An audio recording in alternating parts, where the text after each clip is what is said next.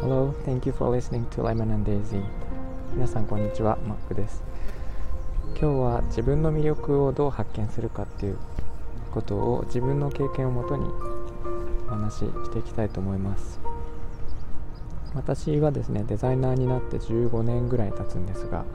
えー、デザイナーとして本当にいろんな活動をしてきてですね、えー、ウェブとかグラフィックデザインだけではなくて、え、プロダクトデザインって言ってスマホとかロボットとか IoT 機器とかですね。そういうものを手掛けたりあと教育に関してもいろいろやってきてまして教材を作ったり、えー、ワークショップを自分でもやってきたりはしています。でどの経験も無駄ではなかったと思っているんですけどもいろいろやっていく中で本当に自分がやりたいことって何なんだろうっていうのをですね去年の、えー、終わりあたりから考えるようになりました、えっと、私はですね本当にやりたいと思った思ったことを幸いなんですが全部やってきた人間だったので、えー、まあ、本当に合うものと合わないものっていうのはやってみて初めて分かったということももちろんあるしまあ、やってみてそこになんか自分がそそれをやることで輝いているなっていうのって、えー、分かってきたりとかあの輝いていないなっていう時ももちろん多々あったんですけどそういうのも分かりました。ただ、えっと、自分を客観視するっていうことにも結構限界がありまして、えー、自分だとやっぱりなんか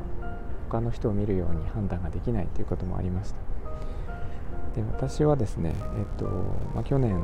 あの他界してしまったパートナーがいまして、まあ、すごくセンスがある人だったんですね。でその人には私の魅力っていうのはどこなのかっていうのはすごく細かく伝えてくれてまして。で当然ですね自分がやっている活動の中には、えー、自分らしくないものがあるっていうのもはっきり言ってもらっていました。でそういうふうに、えっと、他人から言われる他人というかですね、まあ、そういうふうに他の人から言われるっていうのはすごく大事で、えー、まあ、自分がそうですね自分では分からないことをはっきりと言ってくれるっていう人はすごく大事でただそのためには一度自分でやってみる必要っていうのはあって、まあ、やってみないと他の人には想像もできないし分からないので、えー、それはすごく必須かなと思っています。でそこから自分がまあ輝いているなっていうもの自分の魅力が伴っていくものを残していけばいい。でそれがまあやるべきことになるんじゃないかなっていうふうに思っています。他にもねいろいろ方法はあると思うんですけど私はそういうふうにやってきていまして。で、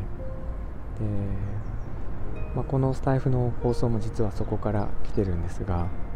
えー去年の自分からは、